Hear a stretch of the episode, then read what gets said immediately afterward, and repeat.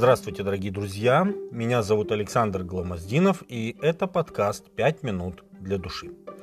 Наверное, мы даже не предполагали, что у нас есть совесть, до тех пор, пока в первый раз она не побеспокоила нас. Но это было так давно, что кажется, что совесть живет с нами всегда – Совесть, видимо, является достаточно сильным доказательством божественного происхождения человека, потому что даже Чарльз Дарвин, основатель эволюционной теории происхождения живых существ, однажды так выразился о совести.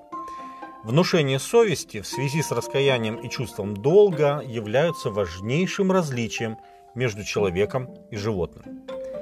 Ответной реакцией человека на осуждение совести является чувство стыда. Кстати, Впервые действие совести было описано в Библии в связи с грехопадением, когда Адам и Ева увидели, что они наги, и устыдились, хотя никто до этого им не говорил, что быть нагим стыдно. В связи с этим возникает справедливый вопрос.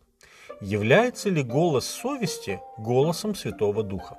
Можем ли мы полагаться на свою совесть как на моральный абсолют?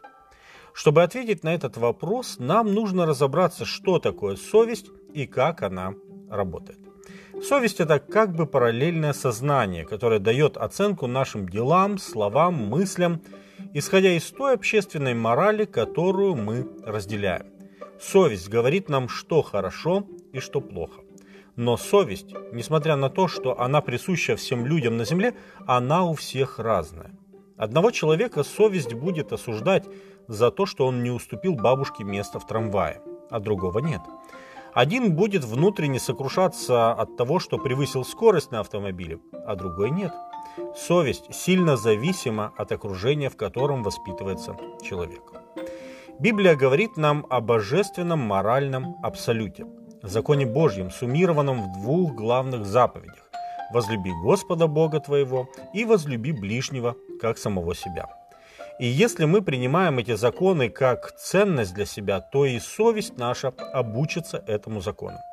И таким образом, если мы будем жить в согласии с божественными принципами, мы сможем сказать вместе с Павлом, «Я подвязаюсь всегда иметь непорочную совесть пред Богом и людьми».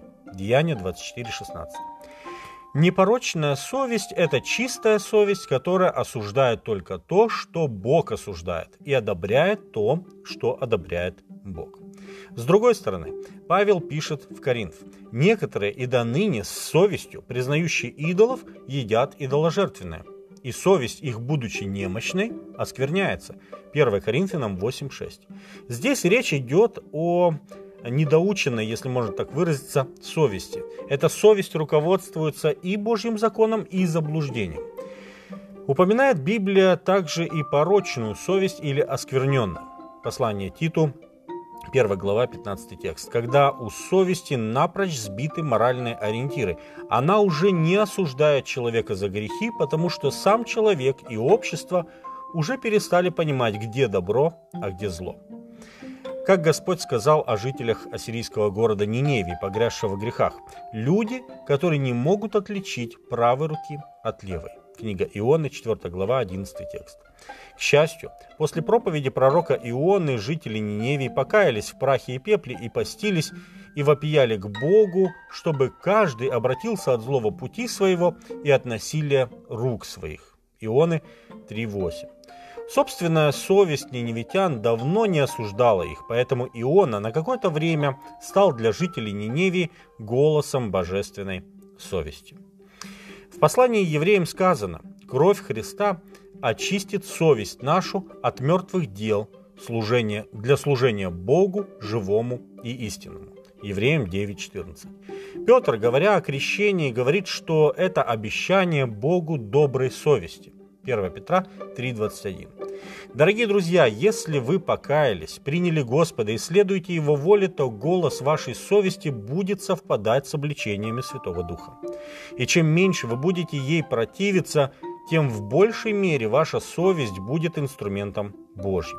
Пусть Господь поможет всем нам, однажды вручив свою совесть Богу, доверить ее Ему, позволить Господу развивать и учить нашу совесть, чтобы она, будучи чистой и доброй, научила нас любви и вере. 1 Тимофею 1.4. С вами были «Пять минут для души» и пастор Александр Гломоздинов.